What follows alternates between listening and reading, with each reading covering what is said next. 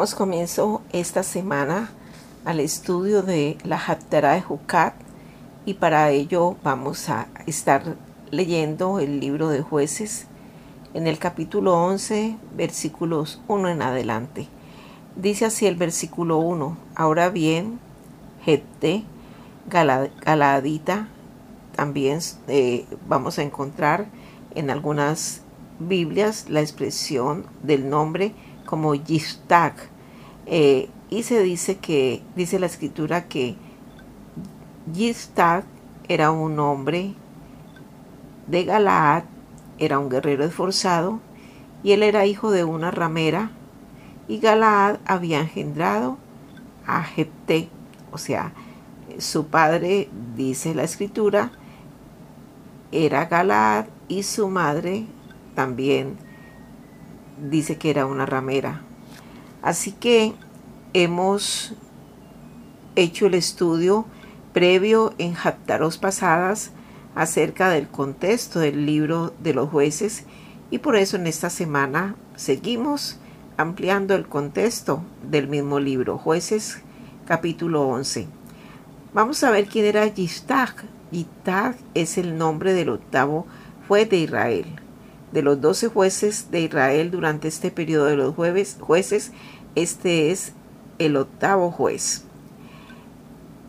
Él era conocido como Yistag el Galadita.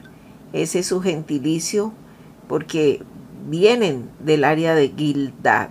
Vamos a observar un poco la geografía en donde se desarrollaron algunos de los eventos que vamos a estar mencionando en esta Hatra semanal.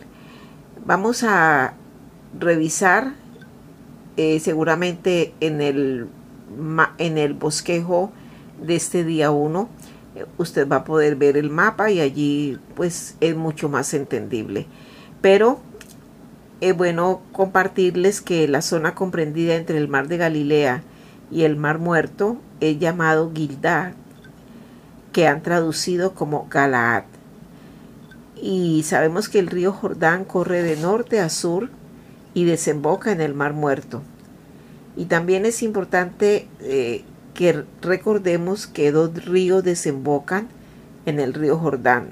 El nombre de un río es Yabok, este lugar eh, donde este río desemboca en el río Jordán era un lugar muy importante en la ruta hacia Mesopotamia cuando se salía de Israel. Y también es importante porque este fue el arroyo que atravesó Jacob regresando de Mesopotamia. Este río también es conocido porque en ese lugar ocurrió el incidente del patriarca Jacob cuando luchó con el mensajero de Hasatán. Alrededor de este río también vale la pena eh, decir que se estableció el territorio de Amón. Entonces un río de los que desemboca en el Jordán es Yabok y el otro es Arnón. ¿Qué características podemos eh, aplicar acerca de este río? Este río atravesaba el territorio de Moab y se estableció el pueblo alrededor del territorio de Moab. También al sur del territorio de Moab estaba el territorio de Edom. Dios había advertido a Israel viniendo de Egipto no entrar al territorio de Moab. Y los amonitas y los moabitas, moabitas eran hijos de Lod con una característica que no debemos dejar pasar por alto. Ellos habían sido engendrados con sus hijas. Moabitas y amonitas estaban confederados para evitar el paso de Israel cuando venía de Egipto. O sea, de alguna manera se oponían a Israel estos hijos de Lod que él tuvo con sus dos hijas. Y estos dos pueblos son conocidos como los amonitas y los moabitas. Entonces, eh, para este momento en el que estamos eh, leyendo la narración del libro de los jueces, realmente han pasado aproximadamente 300 años después de la confrontación de Israel con los amonitas y con los moabitas. Entonces, eh, entendiendo un poco el contexto geográfico en el que se desenvuelve esta situación, Eh, miremos entonces quién era Yitaj. Yitaj era un soldado fornido, hijo, según lo acabamos de leer en el versículo 1, eh, así es como leemos la narración, él era hijo de una mujer ramera. Según la traducción al castellano, dice esta expresión, ramera. Eh, también es importante entender en el hebreo cuál es la palabra que se usa para expresar ramera y la palabra que se usa es sonag. Ahora hay algunos detalles acerca de la palabra sonag y su significado que realmente ameritan que lo revisemos aquí. Eh, el Targum de Jonathan, que es la traducción aramea de la escritura hebrea, cuando hablamos del Targum estamos hablando de una traducción al arameo de un texto hebreo y contiene información que puede ayudarnos. Recordemos que al regreso de la deportación babilónica, el pueblo hablaba arameo. Esta fue la razón por la que desde la época de Edras era necesario usar de traductores cuando la escritura era leída para así ayudar a entender el sentido a aquellos que regresaban de Babilonia, porque mm, el pueblo hablaba arameo, al regresar de Babilonia. Y quienes habían regresado, estaban regresando, ya no entendían la lectura en hebreo. Entonces, por esta razón, desde la época de Edras, era, era necesario eh, eh, usar traducciones. El libro de Nehemías capítulo 8 versículos 7 al 8 dice así, y los levitas, Jesúa, Baní, Serebías, Jamín, Acud, Sabetai, Jodías, Maasías, Kelita, Azarías, Josabed, Hanán y Pelaía hacían entender al pueblo la ley y el pueblo estaba atento en su lugar y leían en el libro de la ley de Dios claramente y ponían el sentido de modo que entendiesen la lectura. Aquí nos imaginamos una lectura muy enfocados, muy concentrados, porque dice que ponían el sentido eh, de lo que, de modo que pudiesen entender la lectura. Así que esta práctica se hizo muy común cada que el pueblo se congregaba para estudiar las escrituras. Se traducía del hebreo al arameo porque era la lengua que el pueblo que creció en Babilonia conocía. Te recordemos, la traducción era del hebreo al arameo. Ahora, también evolucionó de ser una traducción simultánea en el mismo momento en que era realizada la lectura, la lectura hasta lo que hoy conocemos como los Targumín. La palabra Targum, seguramente la hemos escuchado, significa una traducción. Targum es una traducción. Y el plural, entonces, es Targumín. Entonces, recordemos, Targum es el significado para una traducción. Y en plural no es targum, sino targumín. Ahora, los targumín, o sea, las traducciones en plural más conocidas, eh, se conocen como el Targum Onkelos para el Pentateuco y el Targum Jonathan para los profetas. Ahora, curiosamente no existe Targum de los escritos, eh, que los escritos son los salmos y los libros poéticos. Posteriormente, tiempo después, surgió el Targum Yeruchamaí. Este sí contempló el Tanad completo. Ahora, el, el Targum es importante que lo sepamos, siempre ha estado presente en la lectura de la Torá, en el culto judío desde el siglo III antes de Cristo. Esta información es pertinente y muy importante a la hora de hacer una eh, exégesis correcta desde los textos originales. Cuando estamos estudiando la escritura eh, es importante tener presente esto. Así que partiendo de la información desde el Targum de Jonathan, eh, se puede revisar esta palabra. Este Targum del cual estamos hablando usó la palabra aramea pundequita, lo cual no significa ramera, ni mujer de mala vida. Vamos a enfocarnos ahora en esta expresión eh, que, la, que la hemos leído con la expresión ramera. Así que la palabra pundequita fue el nombre dado durante la época de los jueces, eh, miren lo importante, a aquellas mujeres que se habían casado con un hombre de otra tribu, porque esta prohibición todavía persistía. Así que entonces la madre de Yitzhak, estando bajo esa ley, violó el mandamiento y se casó con un hombre de otra tribu. Por esta razón se le llamó Soná.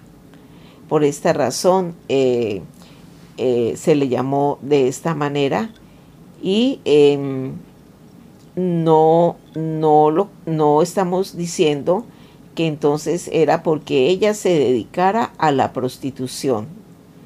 Entonces eh, ella eh, realmente no era una mujer de una mala vida, era una mujer que violó el mandamiento, la prohibición de no casarse con un hombre de otra tribu, pero ella lo hizo y por eso es llamada Soná, pero no porque se dedicara a la prostitución.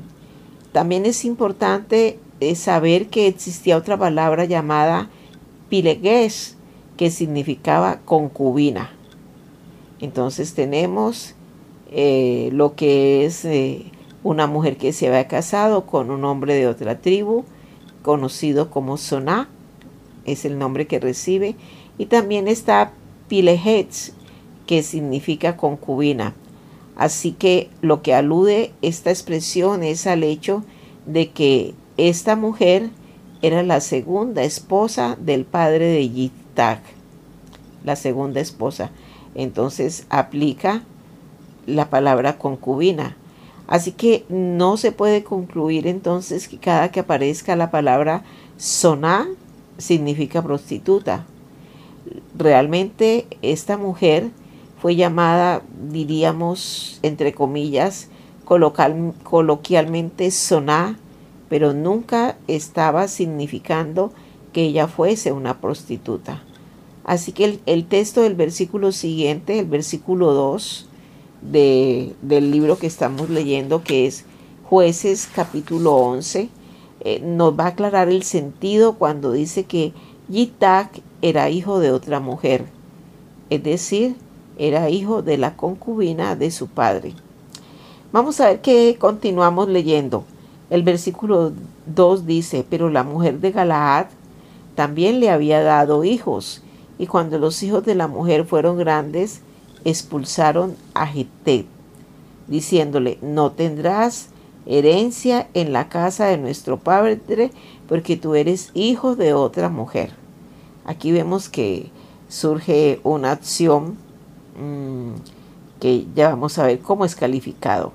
Así que el entendimiento correcto no es que el padre de Yistad se acostó con una prostituta, sino que tuvo una segunda esposa de la cual nació Gete, también conocido como Yittag. Por esta razón, sus medios hermanos, porque ellos eran medios hermanos, se negaban a permitirle herencia. Este punto es muy importante eh, y allí hay comentarios del Targón, porque una evidencia histórica muy importante es saber cómo se usaban los términos en los distintos contextos históricos. Así es que sabemos eh, cómo era que los términos indicaban realmente el verdadero contexto de la historia. Es evidente que se hizo un juicio y al final de ese juicio eh, el Yitzhak fue resultó desheredado, eh, no se le dio, él fue rechazado por sus hermanos, hermanos digamos parcialmente, eh, y en este punto entendemos que ellos pues cometieron una, una injusticia en contra de este hombre. Y Yitzhak finalmente resultó desheredado de parte de sus hermanos. Él no tuvo herencia. Y la razón, pues vamos a ver más adelante cuál fue, cuál fue la reacción de él, Pero podemos quedarnos aquí y, y ver cómo estos, esta familia le, le falló a este hombre, hubo una expresión de rechazo y finalmente hubo una injusticia. Y aquí nos queda una lección muy importante.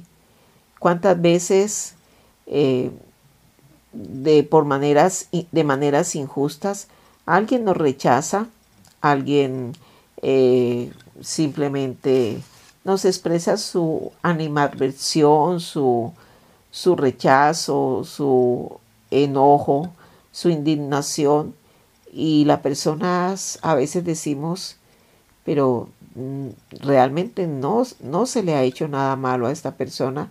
Sin embargo, ¿cómo ha cambiado en su, en su expresión, en su acercamiento, en tantas áreas? Y, y realmente yo creo que a cualquier persona esto le duele, ¿no?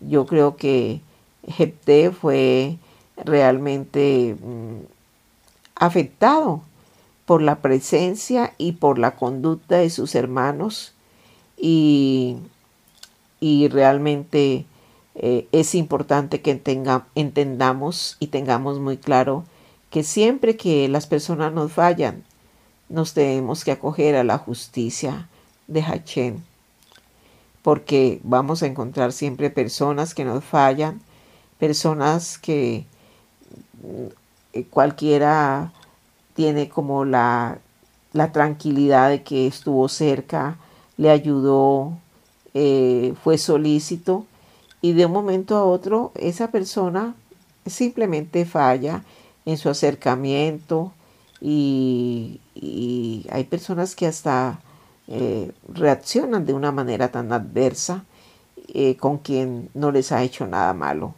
Y necesitamos acogernos a la justicia de Hachén, guardar nuestro corazón y saber que Él a su tiempo nos hace justicia. Nos hace justicia contra aquellos eh, que de alguna u otra manera eh, nos han rechazado, no se han comportado eh, de una manera desleal, se han portado de, de, de tal manera que muchos despojan a otros, desheredan a otros y realmente solo tenemos a quien apelar y es a Hachén, justicia nuestra. Él es el único que nos hace justicia.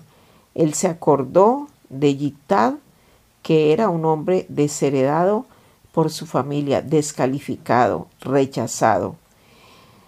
Hermosa enseñanza para esta semana en la que estamos revisando eh, de una manera bien profunda de la escritura si hay en nosotros conductas de este tipo hacia alguien y si realmente es razonable la forma en que nos estamos comportando y sobre todo no dejar dañar el corazón y también si estamos cometiendo acciones injustas contra alguien, eh, pues entender que Hachén es nuestra justicia. Chalón, hermanos.